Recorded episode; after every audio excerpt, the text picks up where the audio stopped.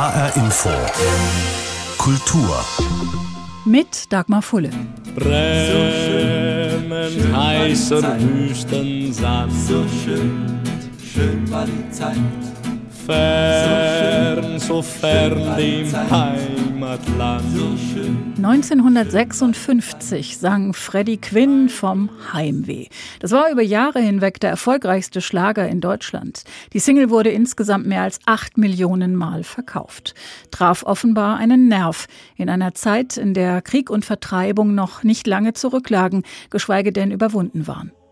Heimweh, so sagt uns das Lexikon, ist die Sehnsucht in der Fremde, wieder in der Heimat zu sein.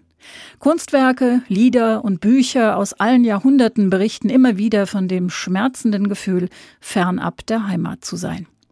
Wer nach Musik zum Thema Heimat sucht, findet vor allem und in großer Menge Alpentrios, Bauernkapellen, Blasorchester und Musikanten und Spatzen vom Egerland bis nach Kastelruth. Heimat ist ein vielleicht sehr deutscher Begriff. Heimweh aber nicht. Heimweh kennen Menschen aus allen Nationen und aus allen Generationen. Das ist auch die Erfahrung der Herausgeber eines neuen Buches mit dem Titel Heimat suchen. Geschichten und Szenen von Flucht und Heimweh. Der Frankfurter Theatermacher, Autor und Regisseur Gerd Müller-Droste hat das Projekt ins Leben gerufen, gemeinsam mit einem Verlag, einem interkulturellen Verein und dem Frankfurter Schultheaterstudio. 20 Autorinnen und Autoren sind dabei, aus allen Altersgruppen und mit Wurzeln in neun verschiedenen Ländern. Die tatsächliche Vielfalt der Texte aber war dann am Ende auch für Müller-Droste eine Überraschung dass dabei natürlich völlig unterschiedliche Ergebnisse herausgekommen sind, die zum Teil mit Flucht dann zu tun hatten oder mit geschichtlichen Rückbetrachtungen oder auch ganz persönlich mit sich selbst, mit den kleinen Lebensfluchten. Das konnte man so nicht vorab sehen, aber das hat sich so ergeben, aber das hat dadurch auch die Vielfalt des Ganzen ausgemacht. Um Heimweh zu haben, muss man ja eine Heimat haben. Wie gehen junge Menschen heute überhaupt mit diesem Begriff um, der ja für viele was Verstaubtes hat, was Altbackenes, für manche ja gar etwas Reaktionäres? Ja, reaktionär sollte das Ganze natürlich nicht sein. Also wir hatten nicht den Gedanken und auch nicht den Wunsch, dass irgendwelche rechten Drohungen da sich melden. Ich meine, das Thema Heimweh spricht im Grunde jeden Menschen an. Vor allen Dingen natürlich Leute, junge Leute, die einen Migrationshintergrund haben. Unsere Autoren haben zum großen Teil einen Migrationshintergrund. Nicht alle, aber doch vielleicht 50, 60 Prozent etwa. Und da spielt dieses Thema natürlich immer eine Rolle und es wird auch nicht irgendwie so politisch sozusagen in irgendeine falsche Ecke gerückt. Da haben wir auch schon darauf geachtet, dass das nicht passiert, weil ich glaube, dass die äh, Initiatoren eher liberale Menschen sind. Ist es für die Gefühlswelt, also auch für das Heimweh, ein Unterschied, ob Menschen freiwillig ausgewandert sind oder vielleicht auch die Eltern oder Großeltern oder ob sie durch Krieg oder Vertreibung zum Auswandern, zur Flucht gezwungen worden sind? Das ist schon ein großer Unterschied. Wenn Flucht damit einhergeht, dann steht natürlich auch ein traumatisches Erlebnis dahinter. Beispielsweise sogar bei Geschichten, die schon 70, 80 Jahre zurückliegen, also äh, Kriegsende, äh, schreibt eine Autorin über die Flucht ihrer Großmutter aus Schlesien. Und sie hat es nie ganz bearbeitet oder verarbeitet. Sie hat mit ihrer, als sie klein war, mit ihrer Großmutter oft darüber geredet. Aber das war für sie ungeheuer wichtig, dieses Familienthema schriftlich aufzuarbeiten. Das ist natürlich ein Unterschied zu denen, die freiwillig hineinkommen. Also wenn äh, jemand aus Griechenland hier hinzieht oder auch aus einem anderen Land, Indien und so weiter, das ist äh, bei einigen Autoren der Fall, ist das nicht zwingend mit Flucht oder mit Krieg verbunden. Trotzdem ist natürlich die Frage danach, welche Identität entwickle ich, wenn ich in diesem neuen Land bin? Die bleibt. Und man schleppt ja sozusagen alles mit, was man in seiner Kindheit erfahren hat, auch in einer anderen Kultur, in einem anderen Umfeld. Also traumatischer ist es natürlich für die, die Flucht und Krieg damit verbunden haben. Das Buch ist jetzt fertig, das Projekt erstmal abgeschlossen. Was hat Sie daran am meisten beeindruckt? Am meisten beeindruckt hat mich die Intensität der Teilnehmer, sich diesem Thema Heimweh wirklich anzunehmen und vor allen Dingen die jungen Menschen, die doch keine Furcht hatten, sehr persönlich über diesen Begriff zu schreiben und ihn auch sehr eng mit sich und der eigenen Persönlichkeit in Verbindung zu bringen. Das ist etwas, was man ja normalerweise nur beim Psychiater irgendwo äh, loswerden kann. Ja, diese damit verbundenen Probleme und Fragestellungen.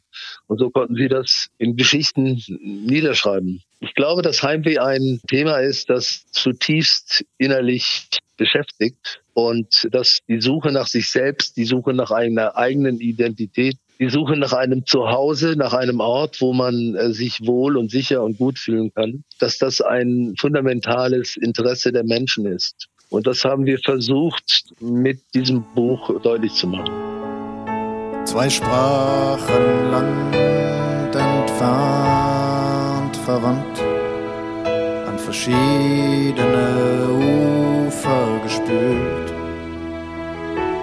zum gemeinsamen Gelingen verdammt.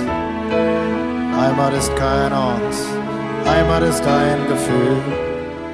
Heimat ist ein Gefühl, singt Herbert Grönemeyer. Damit können sich viele Menschen identifizieren. Wie dieses Gefühl aber genau ist, wie es sich entwickelt und verändert, das ist für jeden Menschen anders auch im Lauf eines Lebens vielleicht immer wieder anders.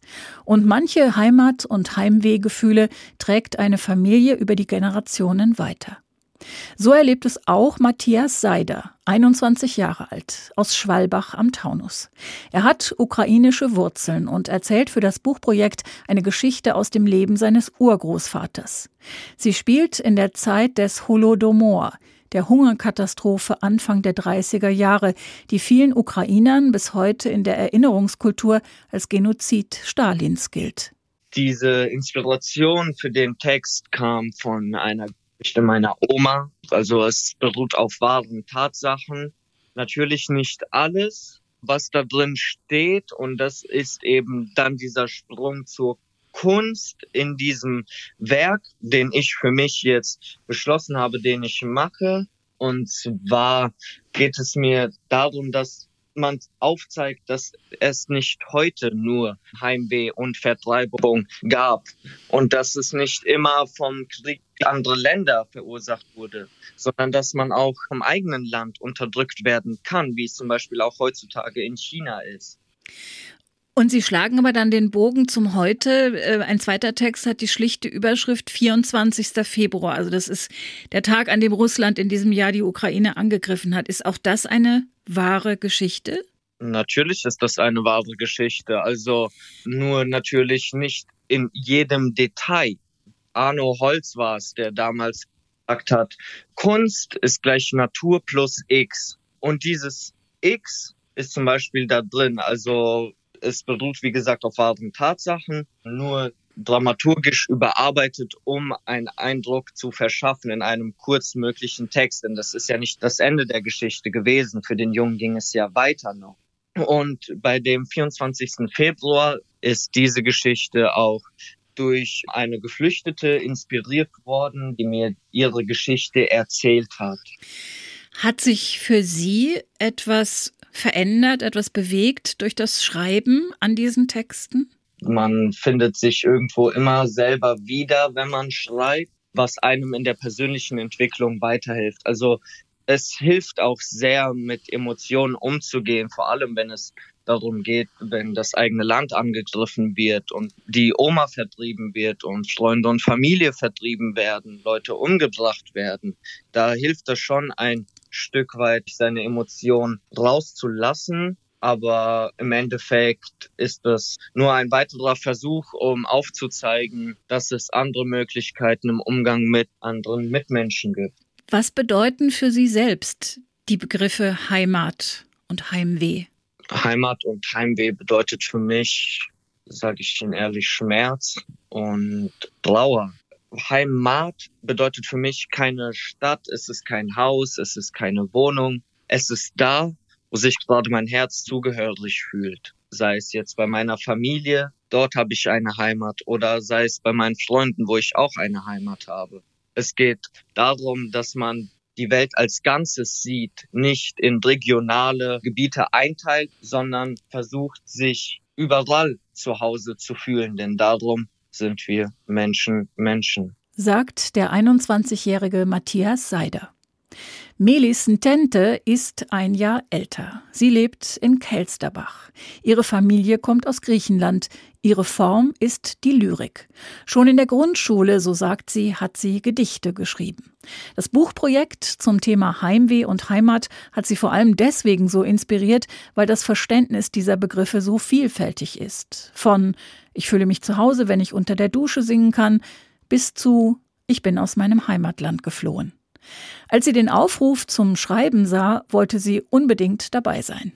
Ich bin zu dem Zeitpunkt gerade zurück aus meinem Auslandssemester gekommen und ich war in Griechenland und da kommen ja auch meine Eltern her. Ich war aber in Athen und meine Eltern kommen eigentlich aus Nordgriechenland. Das heißt, ich habe mich halt in dieser Zeit auch schon schreiberisch sehr viel mit Heimweh beschäftigt in Athen. Und ich habe auch in der Schulzeit auf dem Gymnasium vier Jahre Theater gespielt und ich hatte mega Lust auf dieses Theater- und Schreibprojekt, was dann noch mit diesem Thema verbunden ist, was in den letzten Monaten sowieso präsent bei mir war. Und ich bin dann tatsächlich sogar ein bisschen früher aus Athen zurückgeflogen, damit ich auch beim Projekt mitmachen kann. Genau, das waren so meine Impulse. Der Begriff Heimat und, und Heimweh, das hat ja in diesem Buchprojekt sehr viele verschiedene Facetten. Was bedeutet für Sie Heimat? Genau, ich fand das auch äh, ziemlich cool, dass jeder bei irgendwas anderes gedacht hat zu Heimweh. Ähm, für mich ist es ja so, ich bin in Deutschland geboren und aufgewachsen. Ich war aber jeden Sommer als Kind mit meinen Eltern sechs Wochen bei uns in der Heimat, Nordgriechenland. Und für mich hat Heimweh etwas Abstraktes, weil ich habe quasi Heimweh nach einer Heimat, wo ich ja eigentlich gar nicht geboren bin und wo ich gar nicht aufgewachsen bin. Und wenn ich in dem Land bin und dann auch wieder zurück nach Deutschland fahre, dann freue ich mich ja auch wieder auf Deutschland. Und für mich war das immer so, in zwei Kulturen aufgewachsen zu sein, weil viele sagen ja, ach ja, du bist ja in Deutschland aufgewachsen und geboren, aber viele vergessen halt, dass der Einfluss von zu Hause, die Tradition und die Kultur trotzdem so stark mitgegeben wird, vor allem wenn man dann auch so regelmäßig im eigenen Land war. Für mich ist das so ein bisschen einerseits der Zwiespalt, dass man, wenn man hier ist, den anderen Ort vermisst, aber andererseits auch die Bereicherung, dass man sich an mehreren Orten äh, so heimfühlen kann. Ihre Texte sind ja sehr fragmentarisch, manchmal impressionistisch. Also es sind einfach so Gedanken oft und äh, ja, Eindrücke, die lassen deswegen auch sehr, sehr viel Freiraum für Interpretation. Wollen Sie das so? Gefällt Ihnen mhm. das? Ja, ich finde es traurig, wenn ich manchmal mit Leuten rede, die nicht so gerne Lyrik lesen, sagen sie, ja, ich verstehe doch gar nicht, was du da schreibst, deshalb bringt mir das nicht viel. Und ich finde das dann immer so ein bisschen schade, weil ich verstehe ja auch nicht alle Gedichte, die ich lese. Und ich finde es schön, wenn die Person, die den Text liest, immer nochmal ihren oder seinen eigenen Interpretationsfreiraum hat.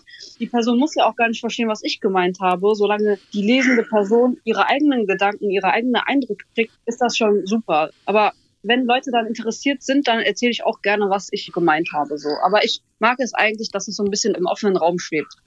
Warum schreiben Sie so? Also was bedeutet Ihnen das? Das ist eine gute Frage. Und zwar, ich glaube, was ich immer mochte, ist, mich kurz und knapp zu halten. Ich mochte es nicht immer so um den heißen Brei rumzureden. Und ich finde, das kann man mit Lyrik sehr gut machen. Was ich auch mag, ist einfach, wie viel Kraft Worte innerhalb der Lyrik tragen, weil man da ja teilweise drei Verse schreibt. Und das heißt, jedes Wort hat so eine eigene Gewichtung.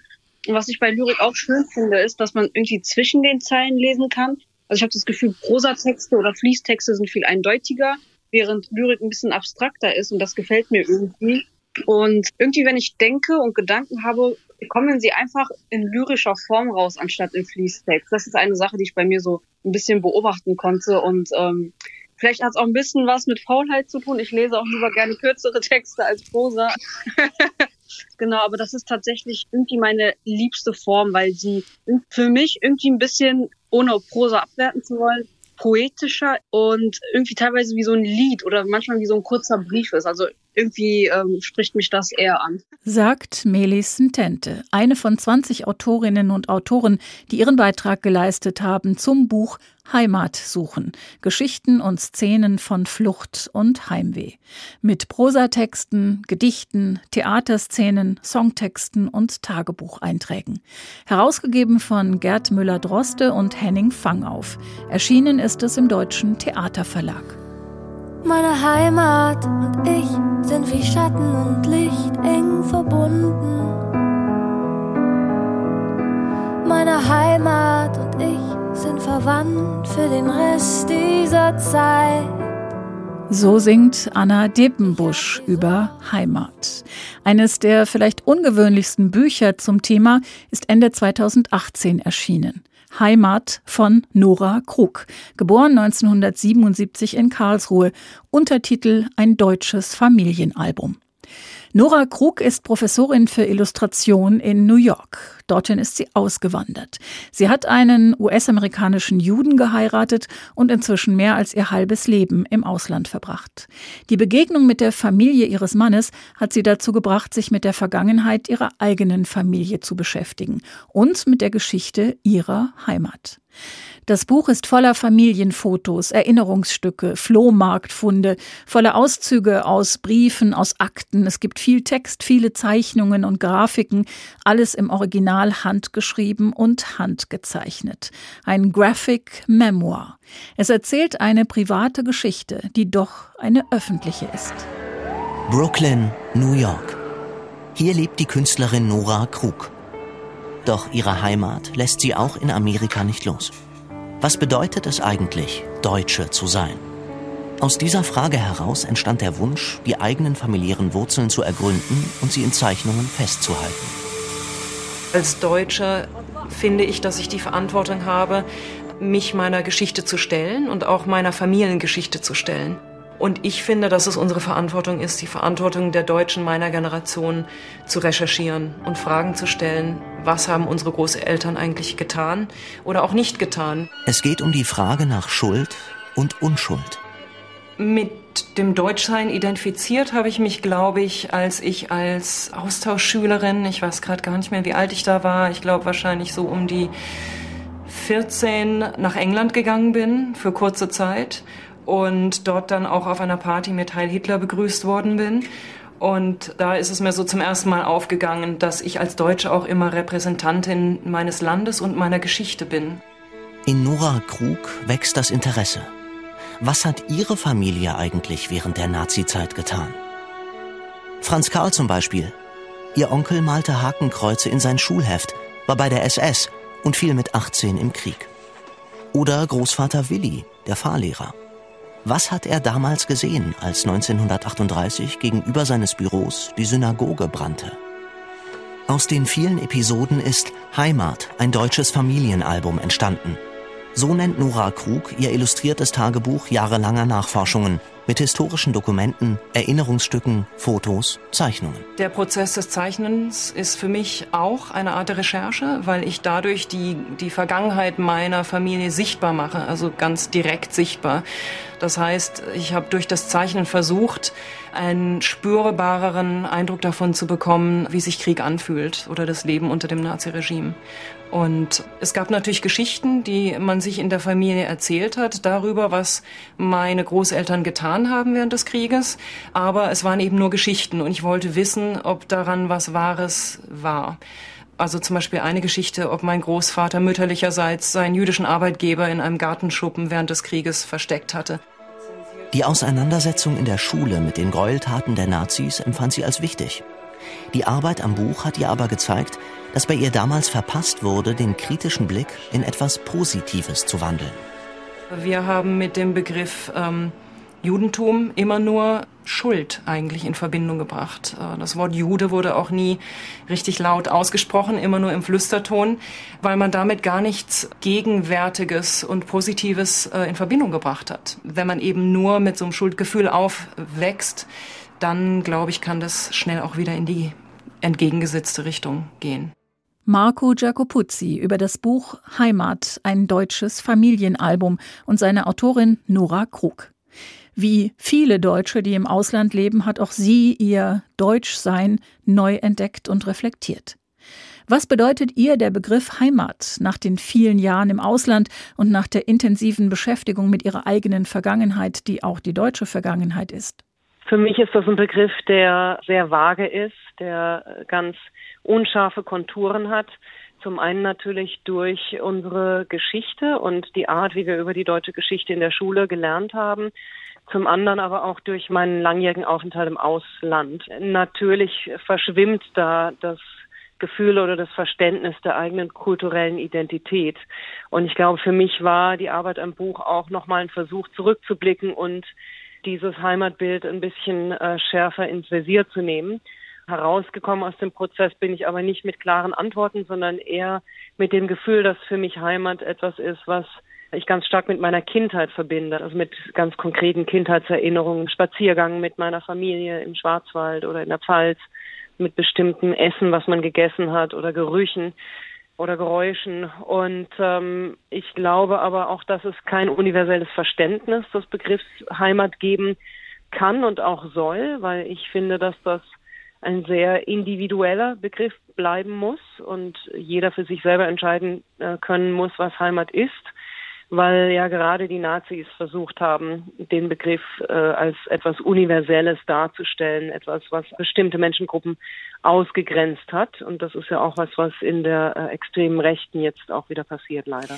Sagt die deutsch-amerikanische Autorin Nora Krug über ihren Heimatbegriff, der sich immer weiter wandelt und der mit dem Buchprojekt zu Heimweh und Heimat die Vergangenheit hinter sich lässt und wieder eine ganz neue Bedeutung bekommt, wenn sich junge Menschen mit und ohne Migrationshintergrund damit beschäftigen. Heimat ist ein Gefühl, sagen viele von ihnen. Und Heimat ist auch der eigene Körper. So schreibt eine der jungen Autorinnen beispielsweise, Mein Körper ist mein Heim. Wenn alles andere wegbricht, ist er mein. Was aber, wenn nicht mal der eigene Körper ein Zuhause bietet? Neu in den Kinos ist in diesen Tagen der spanische Dokumentarfilm Mein Name ist Violetta. Er erzählt die Geschichte des elfjährigen Transmädchens Violetta, die als Ignacio geboren wurde und schon als Kleinkind rosarote Kleider tragen wollte. Ihre Eltern beschließen, Violetta bei ihrer Suche nach der neuen Identität zu unterstützen. Der Film begleitet die Familie dabei und stellt zugleich Aktivisten und Transmenschen vor, die ihren Weg gegangen sind. Christoph Schäffer Violetta ist elf Jahre alt, ein Kind, das gern schwimmt und das Leben genießt. Doch etwas unterscheidet sie von anderen. Sie ist ein Transmädchen, das als Junge namens Ignacio zur Welt gekommen ist. Der spanische Dokumentarfilm Mein Name ist Violetta erzählt ihre Geschichte. Aus Gründen des Jugendschutzes darf ihr Gesicht nicht gefilmt werden. Das Filmteam wählt einen Kunstgriff, ein anderes Kind soll Violetta darstellen. Per Casting wurde das Kind gesucht. Hola, me llamo Violeta. ¿Cómo sé yo que tú eres un chico o una chica? Pues bueno, eso no lo tengo claro. ¿No? Una niña. ¿Una niña?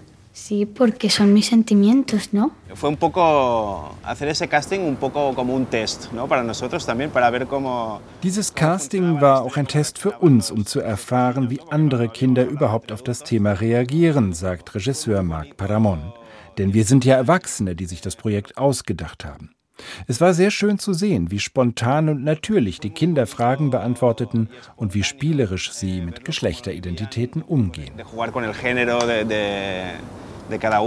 Ein Jahr lang hat Marc Paramon gemeinsam mit seinem Co-Regisseur David Fernandez Violetta beobachtet und begleitet, stets in engem Kontakt zu den Eltern, zu Violettas Mutter Francesca und zu ihrem Vater Nacho. Beide erkennen sehr früh, dass ihr kleiner Ignacio kein Junge sein kann und will. ¿Qué te gustan, los niños o las niñas? La niña. Eso, sí señor, choca. ¿Qué color te gusta, el rosa o el azul? Von Anfang an fühlt sich Violetta am wohlsten in Kleidern. Sich wie ein Junge zu kleiden, fällt ihr schwer. Violettas Mutter Francesca hat nie versucht, ihr Kind zu ändern. Egal, ob Violetta später einmal eine Hormonbehandlung oder eine Geschlechtsumwandlung plant, sie weiß, ihre Mutter steht an ihrer Seite. Ohne Zweifel spielt die Familie eine fundamental wichtige Rolle. Unterstützt zu werden ist für Transkinder lebenswichtig. Natürlich ist es nicht leicht und nicht alle Eltern gehen so positiv mit dem Thema um wie die Eltern von Violetta. Man kann die Situation nur bewältigen, indem man hilft, sich richtig informiert informiert und Kontakt zu anderen Familien sucht. Violettas Vater Nacho findet, Violetta solle körperlich stark sein und Widerstandskraft entwickeln. Er trainiert regelmäßig mit ihr, denn sie soll lernen, sich durchzuboxen.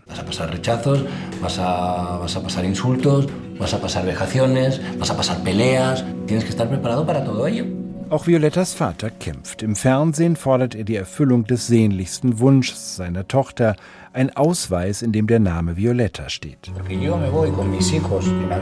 Wenn ich mit meinen Kindern eine Flugreise mache, zeige ich Pässe und Tickets vor und die Flugbegleiterin fragt, äh, wer ist Ignacio? Und meine Tochter sagt, ich. Dann sieht sie ein langhaariges Mädchen vor sich und sagt, das bist aber nicht du. Solche Situationen fügen ihr großes Leid zu.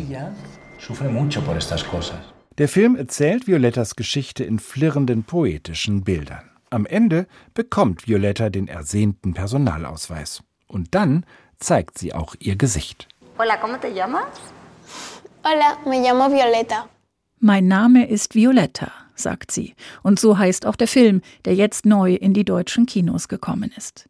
Und das war HR Info Kultur. Den Podcast finden Sie auf hrinforadio.de und in der ARD Audiothek. Mein Name ist Dagmar Fulle.